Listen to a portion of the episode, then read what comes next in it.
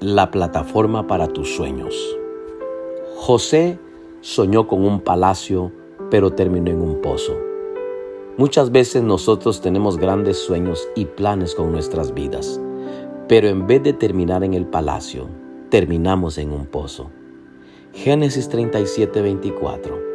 Lo agarraron y lo echaron en una cisterna, una cisterna que estaba vacía y seca. El pozo es el lugar donde nuestros sueños son probados. No hay atajos hacia el palacio. No importa cuán talentoso seas, todo soñador pasa una temporada en el pozo antes de llegar al palacio. Muéstrame a alguien que ha cumplido grandes sueños y yo te voy a mostrar a un sobreviviente de pozos. Los caminos sin pozos no llevan a ninguna parte. Tú nunca llegarías a alcanzar tus sueños si Dios eliminaría los pozos a lo largo del camino, porque los pozos son el lugar de entrenamiento para llegar al palacio.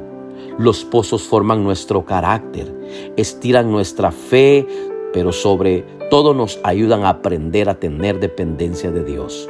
Cuando nuestras fuerzas no alcanzan, comienzan las de Dios. Fue en el pozo donde José entendió que el Dios que le había dado los sueños era el único que lo podía ayudar a cumplir sus sueños. En el libro de Génesis 37, 25 26, luego se sentaron a comer. En eso, al levantar la vista, divisaron una caravana de ismaelitas que venían de Galaad. Sus camellos estaban cargados de perfumes, de bálsamo y mirra que llevaban a Egipto. Entonces Judá, uno de los hermanos de José, dijo claramente, ¿qué ganamos con matar a nuestro hermano y ocultar su muerte?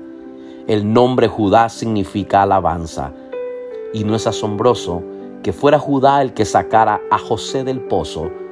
La alabanza te ayuda a soportar la situación en el pozo, sino que además te va a ayudar a salir del pozo. Los hermanos de José querían matarlo, pero Judá, que significa alabanza, lo mantuvo vivo. La alabanza no solo mantuvo vivo a José, mantuvo vivo sus sueños. Tú nunca vas a conocer el poder de la alabanza hasta que no te atreves a alabar a Dios en el pozo. El pozo es un lugar de paso, no un lugar de residencia. El pozo es parte del proceso pero no es tu destino final. Nunca permitas que una circunstancia temporal se convierta en una situación permanente. Muchas veces es tu actitud la que determina cuánto tiempo pasas en el pozo. El pozo no cambió los sueños de José. El pozo cambió a José. José estuvo en el pozo, pero sus sueños siempre se mantuvieron en el palacio. José estuvo en la prisión, pero sus sueños siempre estuvieron libres. No te acomodes al pozo, porque tu destino está en el palacio. Muchas personas han pasado tanto tiempo en el pozo que piensan que el pozo es su destino. Aunque José estuvo en el pozo, el pozo nunca estuvo en José. Pero mira lo que el Señor te dice en el Salmo 37, 24. Porque el Señor, por el Señor son ordenados los pasos del hombre, y el Señor se deleita en su camino. Cuando caiga, no quedará derribado, porque el Señor sostiene su mano. No te vas a quedar derribado, porque aún en el pozo Dios sostiene tu mano. El Salmo 41, 2. Puse en el Señor toda mi esperanza. Él se inclinó hacia mí y escuchó mi clamor. Me sacó del foso de la muerte, del lodo del pantano, puso mis pies sobre una roca y me plantó en terreno firme. José nunca perdió la esperanza a pesar de los problemas, de las pruebas, de las adversidades, de las situaciones difíciles. No pierdas la esperanza. El salmista dice, en tiempo de adversidad, en él puso toda su esperanza. Dios lo sacó del pozo de la muerte, lo colocó sobre la roca y lo plantó en un terreno firme.